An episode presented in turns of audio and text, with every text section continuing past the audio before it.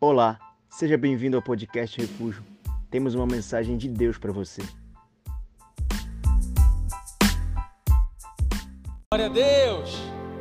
Vamos aplaudir Jesus pela vida desse, dessa banda tão amada por nós. Obrigado por nos servir essa noite com tanto amor, com tanta dedicação. Boa noite, Pai, seja convosco. Boa noite, Pai, seja convosco. Glória a Deus porque você está aqui hoje. Que bom te encontrar aqui essa noite. A gente sabe que é dia do Enem, né? Muita gente fazendo prova. Teve alguém que veio da prova para cá direto? Você fez prova hoje?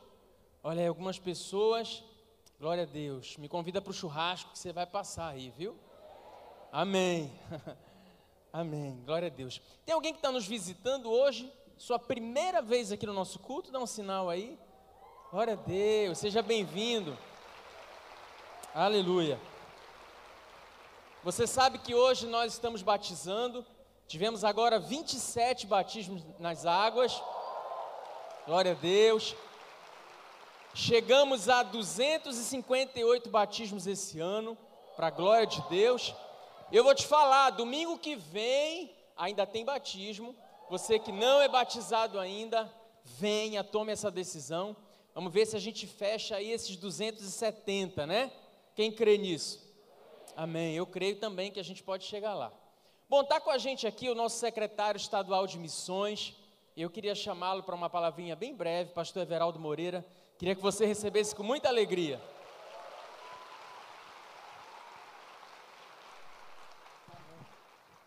Paz seja com todos, amém? Podem se assentar. Louvo a Deus pela vida de cada um de vocês. Parabéns para aqueles que estão se batizando, aqueles que estão visitando. Mas hoje é o terceiro domingo, e o terceiro domingo de cada mês é dia de missões.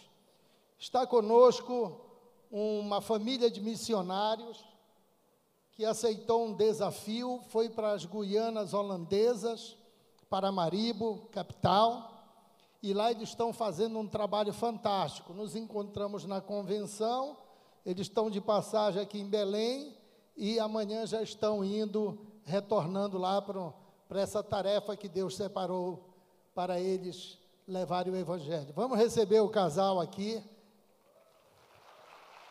É que os três pequenininhos foram lá para a sala.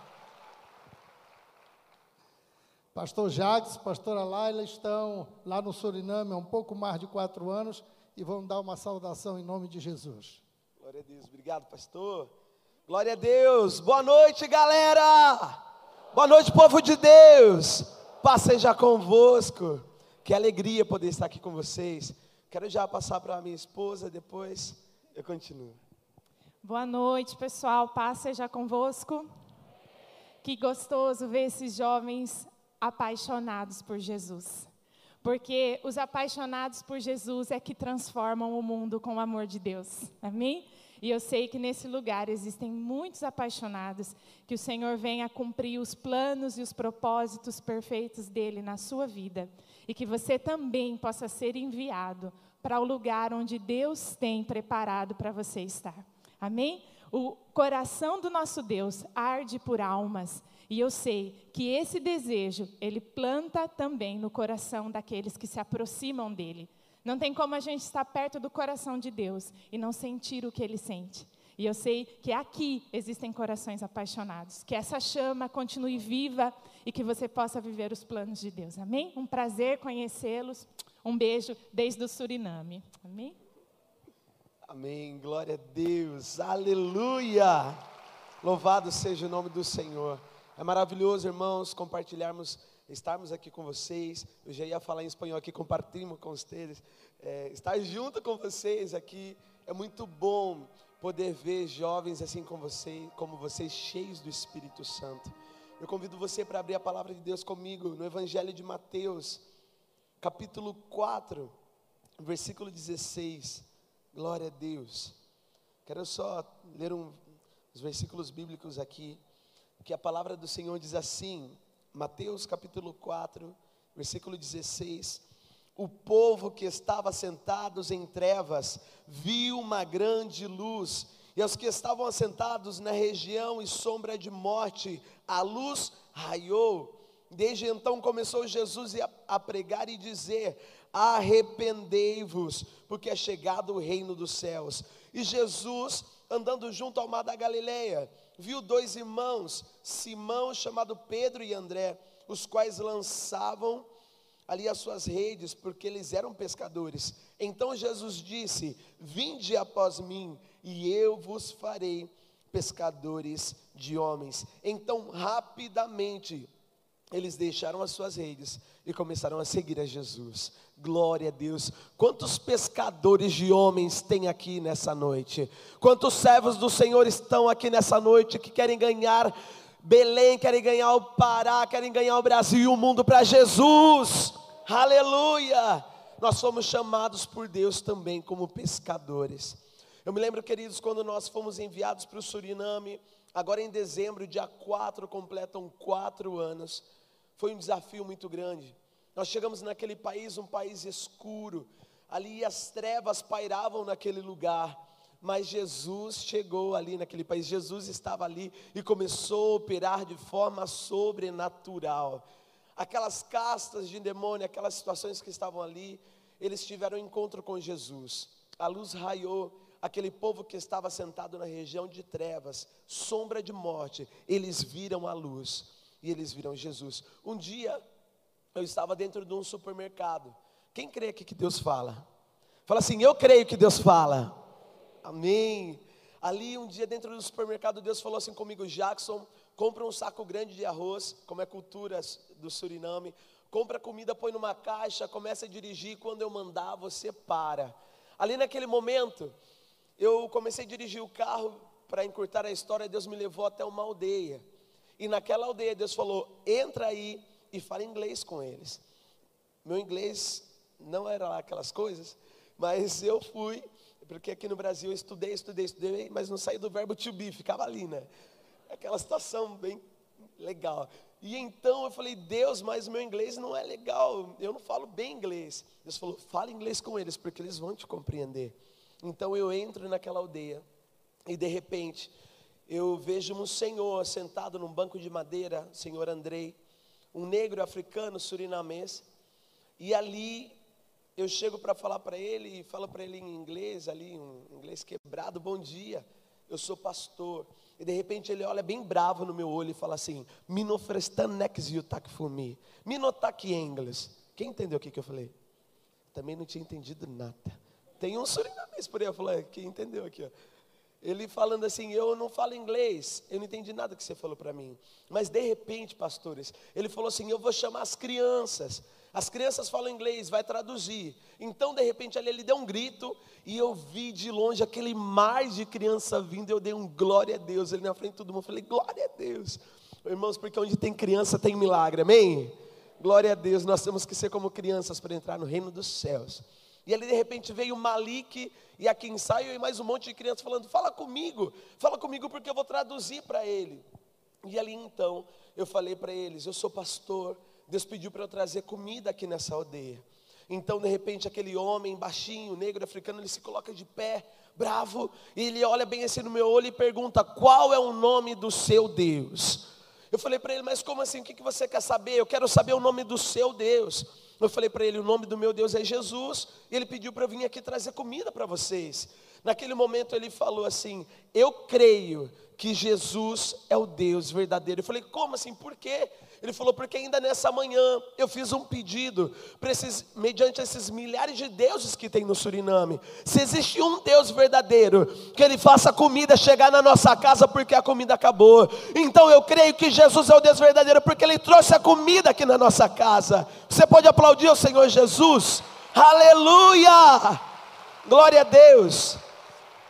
Ali naquele momento eles começaram a cantar uma música. Gado de um gado soade, gado de bumbum gado, soade, aopomi, nas palmas, tchá, tchá, adrai milon tu, apot mi futu, na rei grong.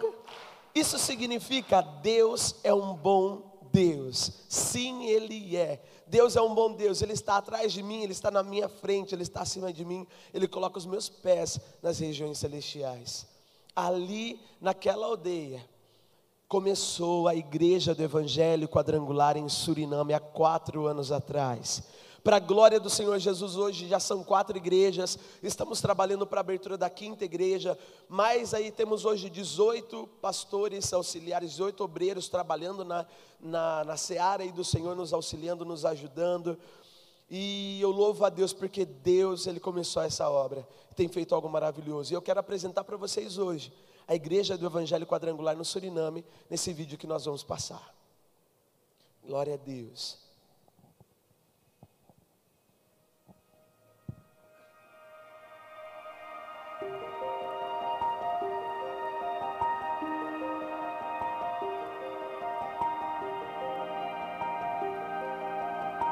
Próximo de completar quatro anos, a Missão Suriname conta com quatro igrejas abertas no país, sendo duas em francês, uma em espanhol, outra em português. Aí é que Suriname vem se tornando refúgio e família espiritual para centenas de estrangeiros, entre eles haitianos, dominicanos, venezuelanos e cubanos, que encontram em cada serviço oferecido conhecimento da palavra de Deus, orientação e esperança para seguirem o caminho nessa nova etapa de suas vidas. A missão também conta com trabalhos evangelísticos, alcançando crianças surinamesas e sendo ferramenta de Deus para transformar o comportamento dos nativos, dando a eles a oportunidade de um futuro melhor. Visivelmente, já pode ser visto o impacto sobrenatural do Evangelho em suas famílias e em toda a aldeia onde eles vivem.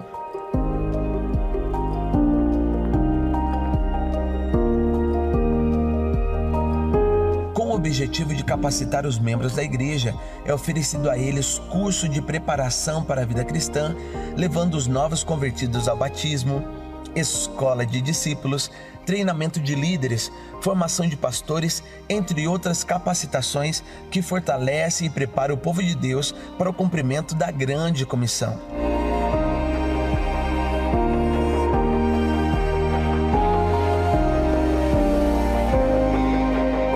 Aleluia! Glória a Deus! Louvado seja o nome do Senhor. Eu louvo a Deus pela igreja do Pará, que tem nos apoiado, tem ajudado, vocês que ofertam no terceiro domingo do mês, vocês estão vendo aí que vale a pena investir em missões, vale a pena plantar essa sementinha em missões.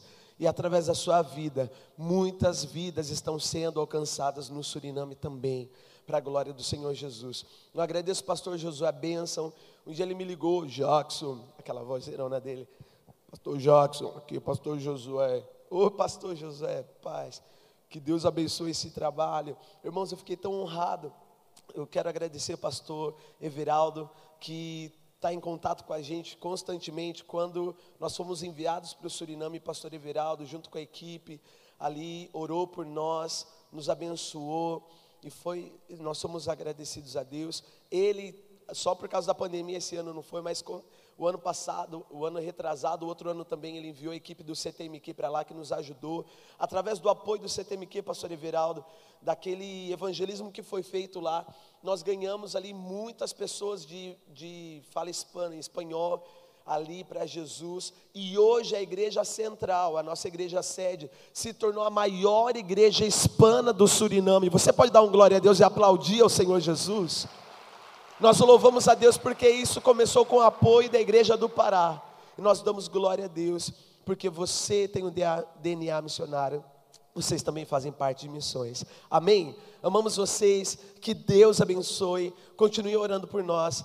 E eu falo para vocês, vale a pena dizer sim para o Senhor. Existem vidas, vidas esperando pelo sim que você tem para dar para o Senhor. Fale sim para o Senhor, trabalhe, ganhe vidas para Jesus. E eu tenho certeza que Deus ele vai se lembrar de você. Deus ele vai se lembrar de todo o seu esforço. Nada que fazemos fique em vão no Senhor. Amém? Um beijo no seu coração. Que Deus abençoe. Obrigado. Deus abençoe, Senhor. Glória a Deus. Sempre que eu ouço esse tipo de testemunho, eu sinto um orgulho na, na melhor maneira de se usar o termo, de ser parte disso aqui, de ser igreja do Evangelho Quadrangular, de carregar esse DNA espiritual do nosso líder. E que bom que você faz parte disso, que bom que você tem vivenciado essa história, você tem vivido essa oportunidade histórica. Domingo que vem nós vamos estar celebrando 48 anos de vitórias aqui no estado do Pará.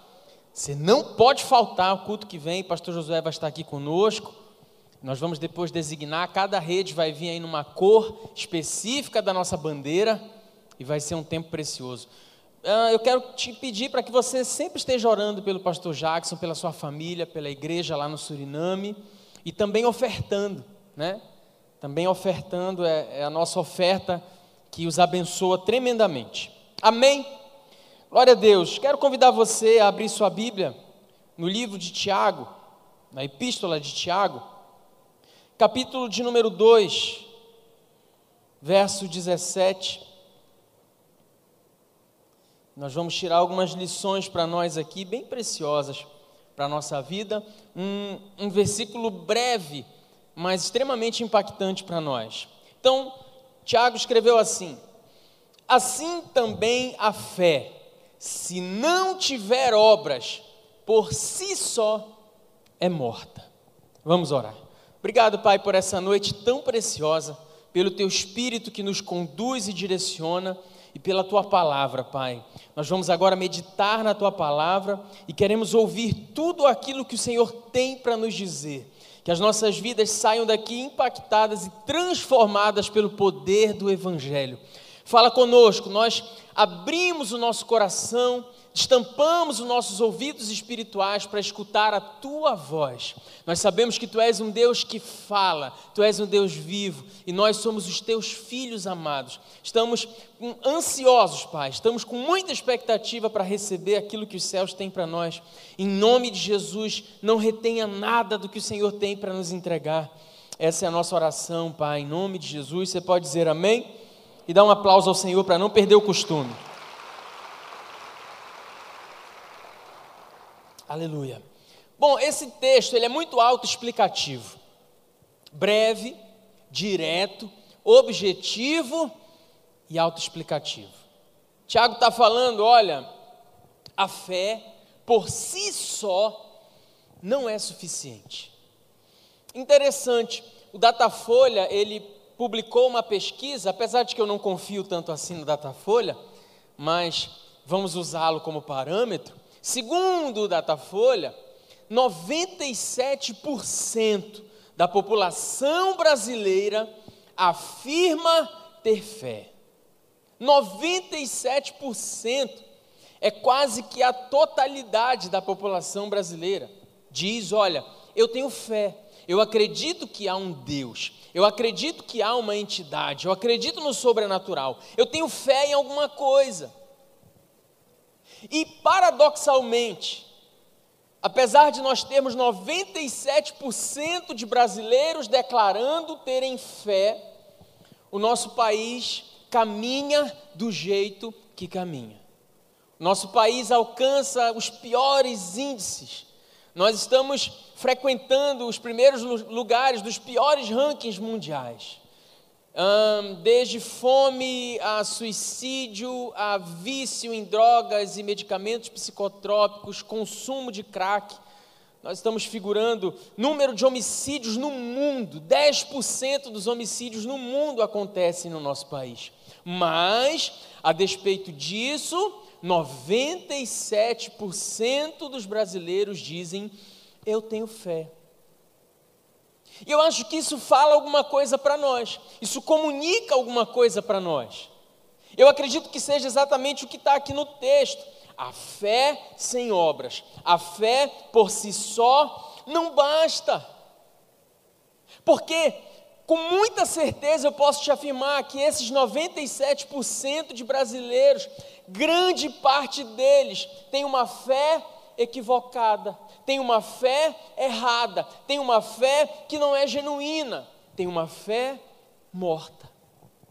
Então não basta ter fé, porque você pode ter uma fé errada, Você pode ter uma fé num Deus errado. Você pode ter uma fé em práticas erradas. Você pode ter uma fé em ideologias equivocadas. Ou simplesmente você pode ter uma fé discursiva. Uma fé que não tem obras, que não é praticada, que não muda o que está ao teu entorno. Segundo o texto, fé não é algo que se professa, é algo que se vive. É o que Tiago está falando para nós. Fé não é o que você diz ter, fé não é o seu otimismo, a fé não é a sua mandinga, é o seu estilo de vida, é aquilo que você pratica. Então não adianta você dizer que tem uma fé, se você não tem frutos dessa fé na sua vida. Sabe, não adianta numa noite como essa você vir para a igreja e postar no teu Instagram, no teu Facebook, dizer para todos que você é evangélico. Não adianta se você não tem frutos dessa fé. Se você não tem obras provenientes dessa fé. É inócuo, segundo o que a palavra diz, é vazio, é sem sentido. E, e sabe o que é pior? Deus sabe de todas as coisas, ou melhor, não sei. Ele sabe que você está aqui de olhos fechados, dizendo para Ele: Eu te vejo em tudo. Ah, toda a criação canta aleluia. Mas ainda hoje de manhã você chamou a sua irmã de vaca. Aqui você está pegando o anjo com a mão, mas essa semana você quebrou tudo na sua casa, deu na sua mulher, xingou os teus pais, a tua boca está imunda. Então, mas apesar disso, você, você diz ter uma fé. Se o IBGE bater na porta da sua casa, por favor, qual é a sua fé? Você vai dizer: sou cristão evangélico. Uau! Que massa! E aí você entra para esse percentual, 97% de pessoas que dizem eu tenho fé. Então, se não houver uma manifestação dessa espiritualidade que a gente discursa, então a nossa fé é morta. Toda espiritualidade no reino de Deus precisa se corporificar. Toda espiritualidade, toda espiritualidade no reino de Deus precisa se corporificar, precisa se manifestar. Caso contrário, é vã. Caso contrário, é morta.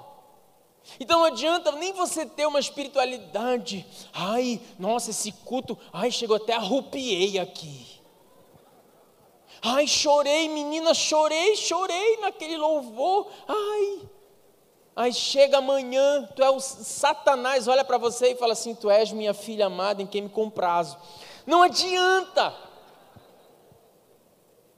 É uma fé morta. David Fuller, uma vez, ele, ele fez uma pergunta e disse assim: Se você fosse preso hoje por ser cristão, haveria provas suficientes para condenar você? Será que a fé que nós declaramos Será que a fé que nós publicamos, a fé que nós professamos, ela tem se materializado? Será que nós temos praticado as obras, como Tiago diz? Pastor, que obras são essas? Por acaso são simplesmente as obras do reino de Deus? Não, não é só a obra referente ao reino de Deus. Sabe, as obras que, que autenticam a nossa fé, elas são muito mais amplas do que simplesmente o nosso trabalho eclesiástico. Isso não está ligado só a você que é núcleo de célula, isso não está ligado a você que dá o lanche da sua célula, a você que convida pessoas, você que ganhou alguém para ser batizado. É muito mais amplo quando o Tiago está falando de obras aqui. Quando Paulo escreve à igreja de Éfeso, ele fala que pela, fé, pela graça nós somos salvos por meio da fé. Pela graça somos salvos por meio da fé. Mas nós recebemos a graça e somos salvos pela fé. Mas eu pergunto a você: do que você foi salvo. Do que Jesus te salvou? Do que você foi efetivamente liberto? Ai, fui salvo do inferno. Amém. Você foi salvo do inferno. Quantos foram salvos do inferno aqui? Deixa eu ver, dá um brado aí. Aleluia. Eu fui salvo do inferno. A graça de Deus é graça para me libertar do inferno, para me libertar da, da morte eterna, da condenação eterna. Mas eu não quero diminuir o poderio disso. Só que eu vou te falar: se você foi salvo só do inferno, eu ainda acho muito pouco. Eu acredito que não foi só para isso que se manifestou o Filho de Deus. A Bíblia diz que ele se manifestou para nossa liberdade. Então, se nós fomos verdadeiramente livres, do que nós fomos livres? Nós fomos livres do inferno, sem dúvida. Só que nós precisamos viver liberdade do pecado e de nós mesmos. Eu acredito que a nossa fé precisa ser fé ah, para gerar essa salvação num, num sentido muito mais amplo. Resumindo o que Tiago diz aqui: você foi alcançado pela fé, não é o suficiente, não é tudo. A fé sem obras, ela é morta. Bom, então, é, eu, quero, eu quero, dentro do texto, acrescentar algumas coisas. Na verdade, não eu, Pedro acrescenta isso. Mas eu quero ler com você um texto que está na segunda epístola de Pedro, capítulo 1. Vai lá comigo. Segunda epístola de Pedro, Pedro ele acrescenta, ele, ele na verdade fala para nós sobre a necessidade de acrescentar algumas coisas à nossa fé. Segunda Pedro, capítulo 1, verso 5 em diante. Olha o que, que Pedro fala para nós aqui. Por isso, mesmo vós, reunindo toda a vossa diligência, associai com a vossa fé. Vamos lá, olha o que Pedro está mandando a gente associar a nossa fé. Primeiro, virtude. Com a virtude, o conhecimento. Com o conhecimento, o domínio próprio. Com o domínio próprio, a perseverança. Com a perseverança, a piedade. Com a piedade, a fraternidade. E com a fraternidade, o amor. Porque essas coisas existindo em vós e em vós aumentando, fazem com que não sejais nem inativos, nem infrutíferos no pleno conhecimento do nosso Senhor Jesus Cristo. Pois aquele a quem essas coisas não estão presentes é cego, vendo só o que está perto, esquecido da purificação dos seus pecados de outrora. Por isso, irmãos, procurai com diligência, cada vez maior, confirmar a vossa vocação e eleição, porquanto procedendo assim não tropeçareis em tempo algum. Pedro está falando para nós: se vocês não associarem essas coisas à vossa fé, vocês serão cegos, vocês viverão oscilando, vocês não viverão permanência, vocês viverão infrutividade. E é sobre isso que Tiago escreve. Ó, oh, você foi alcançado pela fé do Cristo, glória a Deus.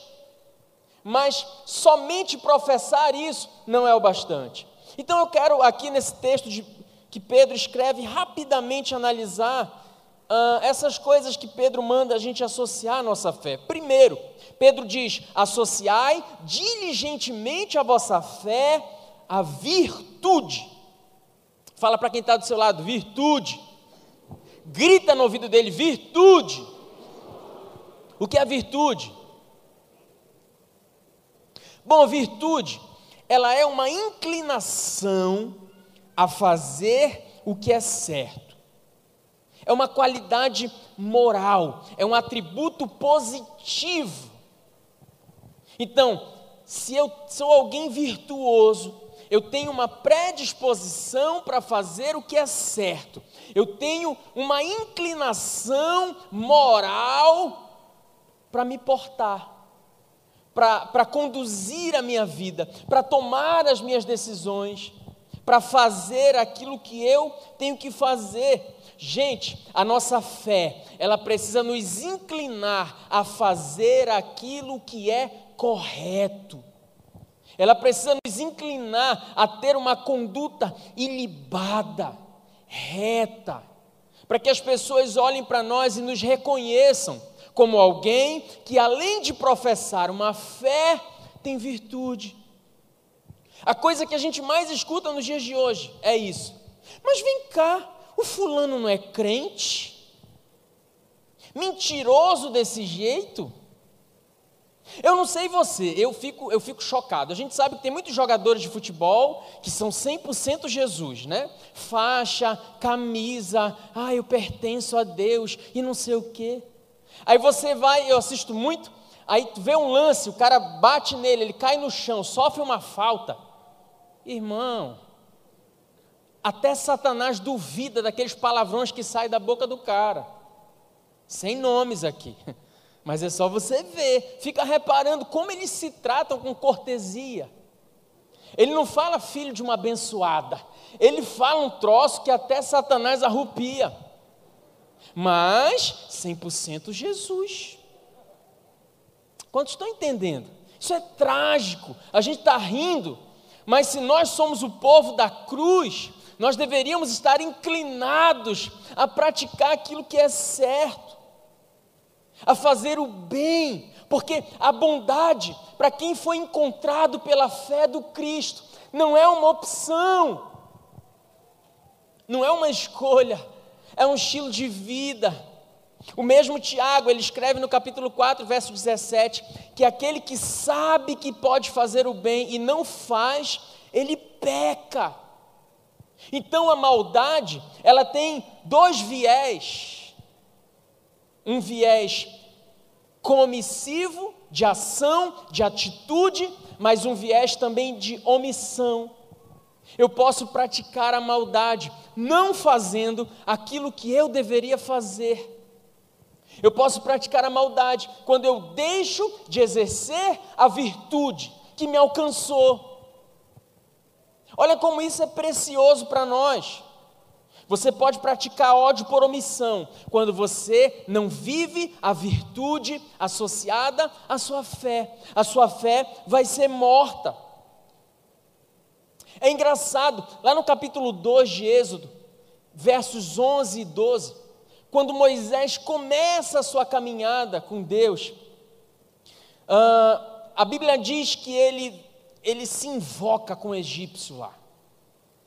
E diz assim no verso 12: olhando Moisés para os dois lados e percebendo que não havia ninguém, foi, matou o egípcio e o enterrou. Ah, Moisés, que feio.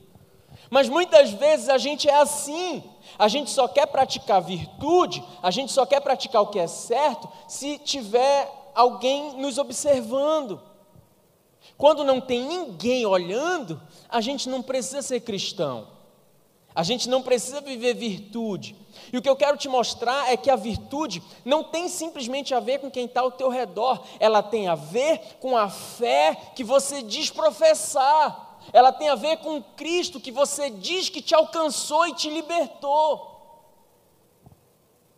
Então, não tem a ver com o script social que você se submete ela tem a ver com a tua essência, como cristão, como seguidor de Jesus Cristo. E se a gente não atentar para isso, a gente vai praticando o mal nos pequenos gestos, em coisas muito pequenas. E a nossa geração, ela não está em busca das melhores pregações, ela está em busca da melhor vivência. Porque pregador bom tem um bocado, mas gente para praticar o que prega. Está cada dia mais difícil de a gente achar. Então a virtude é nas coisas pequenas, que mostram que nós fomos alcançados pelo Cristo. Coisas pequenas. Deus já falou comigo, gente, em coisas tão pequenas. Deus já falou comigo na academia, quando eu larguei o peso e falei, vou deixar aí mesmo. E o Senhor falou: O quê? Volta, pega o peso e guarda. Falei, Amém, Jesus, é na hora, já é. Nem ia deixar. Juro para vocês, Deus falou comigo, porque eu larguei o peso. O Senhor falou: alguém vai ter que carregar esse peso. Não é muito, tudo bem, mas alguém vai ter que carregar. Ei, espera aí, projeto do ano que vem vai ficar bom negócio. Oh, em parte conheço, em parte profetizo, Senhor. Coisas pequenas. Sabe que Deus já falou comigo? Eu dirigindo um carro alugado, caí no buraco, eu não fiquei incomodado. E Deus falou, por que você não ficou incomodado? Se fosse o teu carro, você ficava. Eu falei, Deus, porque é alugado. E Deus falou, mas existe um dono desse carro. A tua fé deveria ser fé para te fazer cuidar de um carro alugado. Vou te falar, vou baixar o nível aqui. Mas Deus já falou comigo em banheiro público quando a urina respingou na privada. Eu juro para ti. Os homens, a gente tem um problema de mira, todos nós. Ah, vamos falar a verdade aqui. Tem uns que são piores, tem um que parece que o cara tem mal de Parkinson, irmão. O cara urina na parede. Mas às vezes respinga. E o banheiro é público, você fala assim: "Ah, mano, vou deixar". Deus falou para mim: "Volta e limpa". Estou te falando. Isso é virtude. Não tinha ninguém vendo. Eu podia deixar a urina no chão. Ó, oh, Deus está falando contigo, seu mijão. Que suja todo o banheiro. Deus está falando com você. Isso é virtude. Deus está falando com você. E Ele vai começar a te incomodar, porque a tua fé tem que ter fruto. Sabe, é você respeitar coisas pequenas, a você não usar atestado médico falso, carteirinha falsa, a você respeitar fila, Aqui na frente, eu estou aqui na fila, o culto anterior ao nosso demorou, a gente está numa fila imensa para entrar, vem bonitão, sem enfrentar fila nenhuma, e entra na nossa frente. Ah, eu fiquei chateado, falei, vou pregar sobre isso hoje. Quer dizer que tem um monte de trouxa na fila, daqui até o Marquês. Aí a quarta pessoa da trindade não pode esperar, porque ele deve ter o olho mais bonito que o meu. Ele vem, passa na frente de todo mundo e entra. Sem contar nos patifes que vieram pela contramão e entraram na igreja. Eu falei, não. Não, eu preciso pregar. Isso, não é, não é, isso aí não é da refúgio, não. Isso é, isso é um povo que veio para fazer alguma coisa aqui na igreja. Isso não é povo meu, não. Na contramão. Isso é falta de virtude. Gente de moto sem capacete, infringindo legislação de trânsito, isso é falta de virtude furar fila, isso é. Ó, oh, eu vou te falar, às vezes eu chego naquela fila que é aquele negócio, né? Aquela, aquela fita de segurança, eu odeio aquilo ali. Mas eu tenho tanta preocupação, às vezes não tem ninguém, eu nem abro aquele negócio, eu vou igual um idiota mesmo. Tô só eu, não tem ninguém. E eu vou, eu te juro, para não tirar aquele negócio. E às vezes a gente encontra um conhecido, é engraçado, né? Aí o cara já passou a primeira, é, pá, tudo bem. E aí, Ei, parece até que a gente está com Alzheimer conversando, esquece aí volta. Mas para não furar. Olha, pegar emprestado e não devolver. Isso é, isso, isso é virtude. Colar na prova. Ai, diga que eu não estou. Olha, fulano, telefone para ti. Ah, diga que eu não estou. Eu já falei um não, foi para chefe. Ai, atende que eu não, não vou dizer. Me perdoe, não vou dizer. Alguém atenda aí o telefone e diga, eu não vou dizer. Pode dizer. Sabe, gato de energia, ah, é tanta coisa, cara. Roupa que você veste, tudo isso é virtude. Tudo isso tem que ser fruto da sua fé, porque são nesses pequenos gestos que a gente vai reconhecendo quem tem uma fé verborrágica e quem tem uma fé de verdade. Então Pedro está dizendo: associai virtude. Para de jogar lixo no chão guarda no teu bolso, guarda no teu carro. Ai, uma vez eu vi alguém falar assim: não, mas eu jogo, que é para dar, é para ter oportunidade, né, para os garis. Eu falei, então morre para dar oportunidade para o coveiro. É a mesma lógica. Isso é falta de virtude, gente. Ó, receber troco a mais e não devolver. Ai, ninguém viu, sou o bonzão. É, aí vai descontar do pobre do, do, do vendedor, do pobre do garçom. Isso é, isso é uma fé morta, Que legal você ser núcleo de célula e você não tem virtude. Então, Pedro está dizendo para nós: associem a fé de vocês essa inclinação para fazer o que é certo. Fé sem inclinação para fazer o que é certo é uma fé morta. Mas ele continua: olha, adicionem conhecimento à fé de vocês. Eu vou te perguntar: quantos aqui amam a Deus? Você ama Jesus Cristo? Amém. Agora não precisa responder, responde só para você. Quantos livros da Bíblia Sagrada? Nós estamos em novembro. Quantos livros completos da Bíblia Sagrada, cartas, epístolas, você leu? Do primeiro ao último capítulo. Responda para você. Ou será que é possível amar sem conhecer? Eu não acredito nisso. Eu posso trazer uma pessoa muito bonita aqui à frente, posso trazer uma mulher e um rapaz, e pegar você que está aí no osso. Deus, abre, abre os olhos do meu varão, abre os olhos. E botar a pessoa por 15 minutos para ser observada por você. No final dos 15 minutos eu vou te perguntar o que, que você sente por essa pessoa. Você pode sentir atração física, você pode sentir desejo na pessoa, você pode sentir paixão, você pode sentir o que você quiser. Eu duvido que você sinta amor. Sabe por quê? Ninguém ama de longe. Amor pressupõe conhecimento. Amor pressupõe intimidade.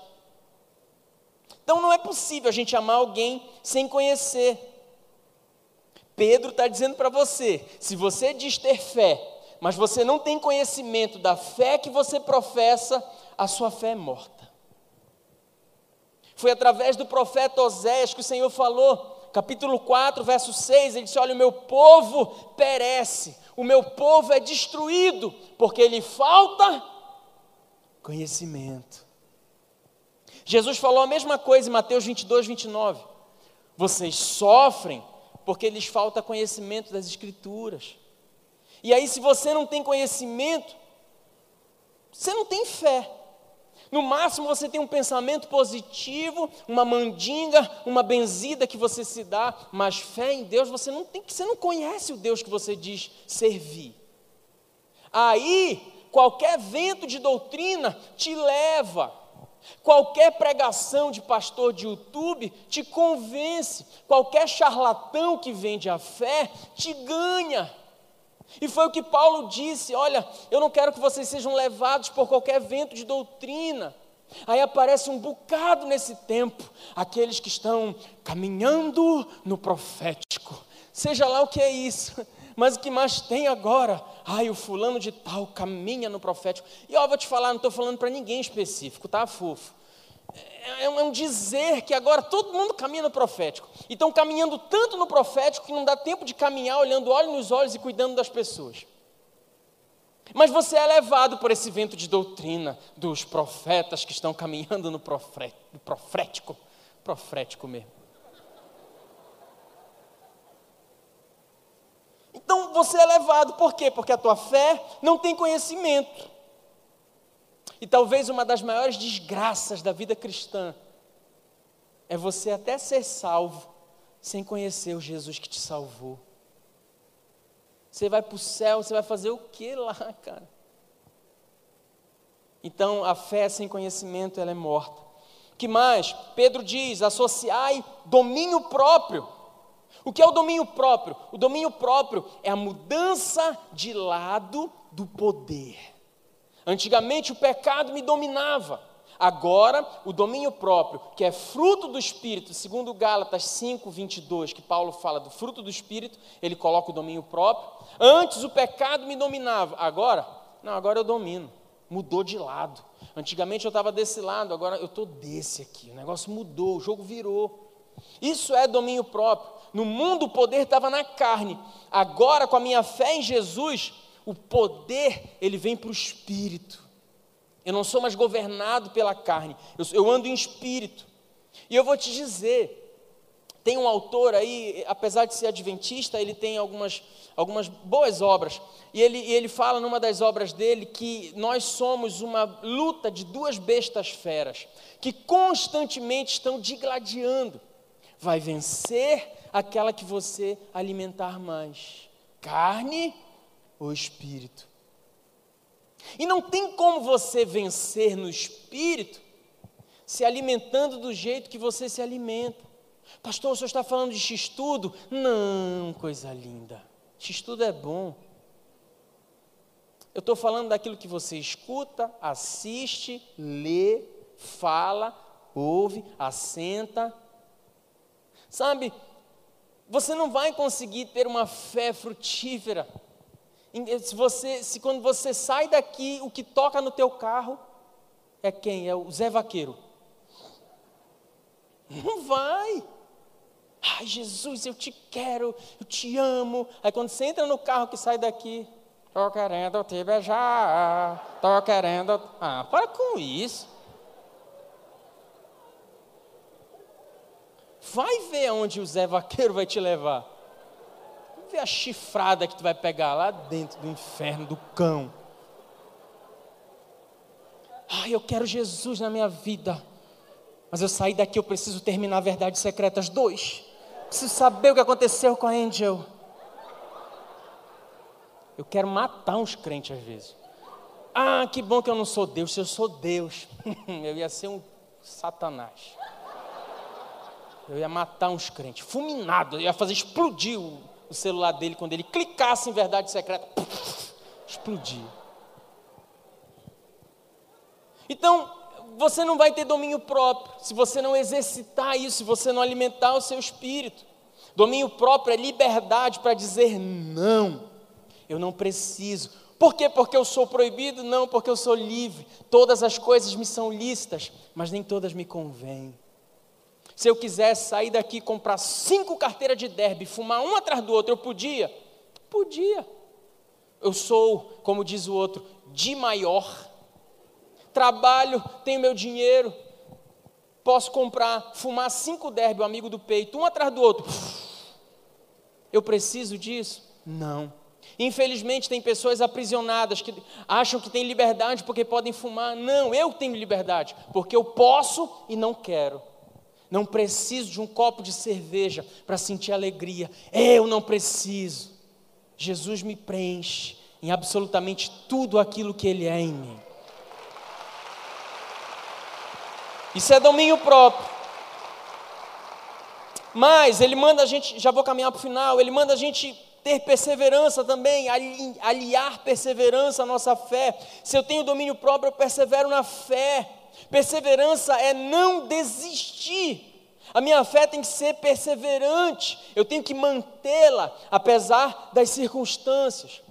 Há mais glória para Deus numa fé que persevera, que permanece quando tudo dá errado, do que naquela fé que sequer foi testada.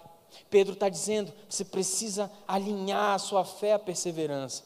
Por fim, ele fala que nós devemos também aliar a nossa fé piedade, fraternidade e amor. Meu Deus, eu precisaria de um culto inteiro para falar disso, talvez dois ou três. Mas eu, eu trouxe um vídeo de alguns segundos. Eu já passei há uns quatro anos atrás esse vídeo. Se tiver engatilhado aí, pode, pode postar. Ele fala um pouquinho sobre piedade, fraternidade e amor para a gente caminhar para o final.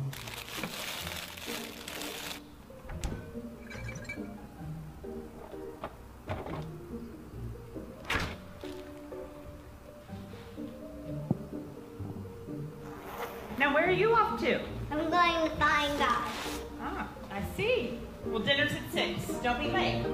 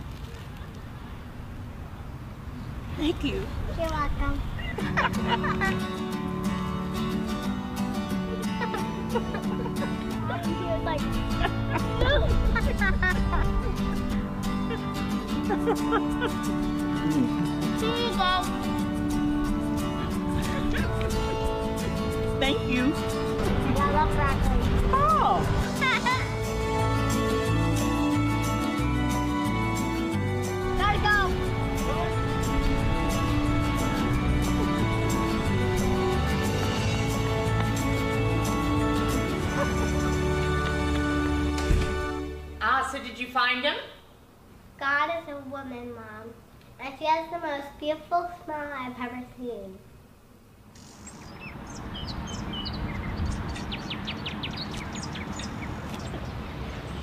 Why are you in such a good mood? I just ate Twinkies in the park with God. He's much younger than I expected. Amém. Eu sou muito abençoado por esse vídeo sempre que eu assisto. E quando a Bíblia fala de amor, fraternidade, piedade, é sobre isso que ela está falando. Deus se intitula na Sua palavra como amor. Ele é amor. Deus é amor. Mas em 1 Coríntios 13, 5, Paulo escreve que o amor não busca seus próprios interesses. Hum, interessante. Então, Deus ele é esse amor que faz com que a gente busque o interesse de um outro alguém. Ah, eu quero encontrar com Deus. Qual é o melhor lugar na igreja? Olha, na igreja você vai receber a palavra dele. Mas o encontro genuíno, ele acontece quando você passa a praticar a palavra que aqui você recebe. Ninguém que está aqui está servindo a Deus. Aqui você está sendo servido, o Senhor está te servindo, o Senhor está te alimentando. Você vai verdadeiramente servir ao Senhor quando você sair daqui por aquelas portas. E aí é o que você vai fazer com aquilo que você tem recebido. O amor não busca os seus próprios interesses, ele busca, mas é o interesse de outrem. Ele vai de encontro ao outro. Quando Jesus se intitula como algo, ele diz: Eu sou o caminho. O caminho ele não tem razão de ser em si mesmo. Sabe, se a tua fé só encontra sentido, só traz sentido para a tua própria vida, a tua fé é morta. Porque o caminho ele tem que levar em algum lugar. Jesus ele é o ponto de partida. Ele precisa te conduzir a algum lugar. Ele precisa te conduzir a alguém. Ele precisa te conduzir e te conduzir em amor, fraternidade e piedade. Fica de pé no seu lugar. Engraçado que no vídeo Deus não é a pessoa com quem o menino se encontrou. Deus é o desejo que há no coração dele de se encontrar com semelhante. Eu acredito que é isso que a nossa fé tem que produzir, gente. Você já pensou se todos os nossos encontros fossem assim? Nos, nos fizessem conhecer a Deus, experimentar a Deus, sorrir, compartilhar. Esse é o propósito de Deus para nós, essa é a fé que o Cristo nos ensinou a ter. Mas ao contrário disso, as nossas relações são cada vez mais tóxicas. Cada vez mais a gente tem que se proteger. A nossa fé precisa estar associada a tudo isso que a gente falou. E ela precisa desembocar em alguém. Ela precisa ser relevante na vida de alguém.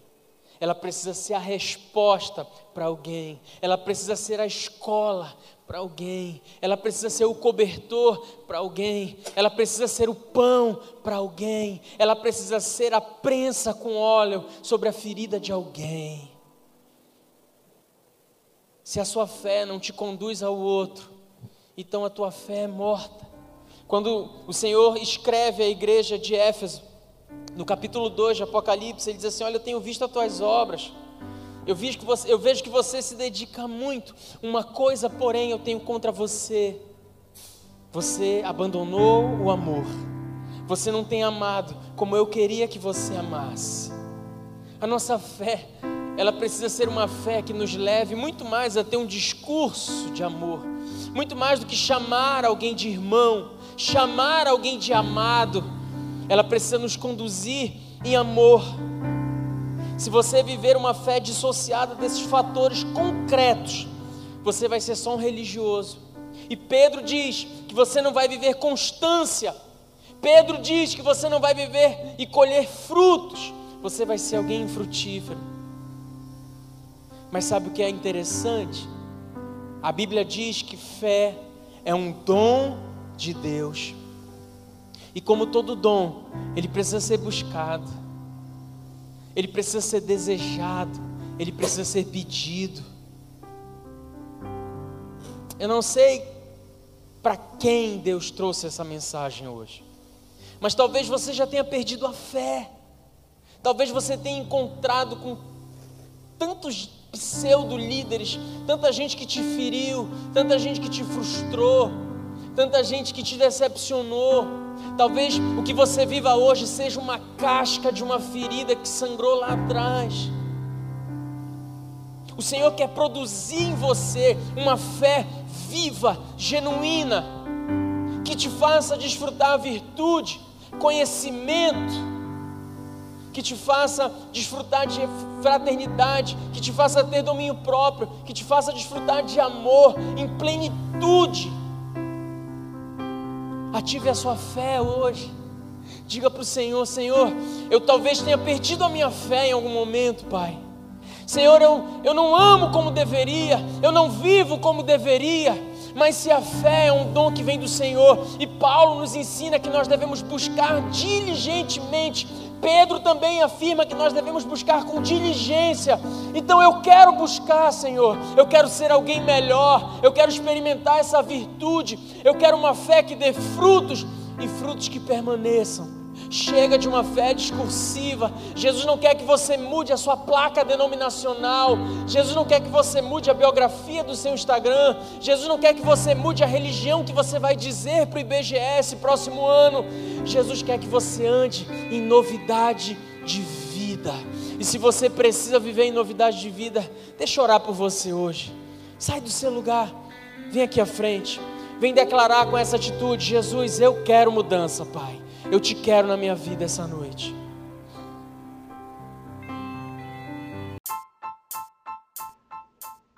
Esse foi o podcast Refúgio. Esperamos que tenha te abençoado. Para mais informações sobre nosso ministério, acesse nossas redes sociais.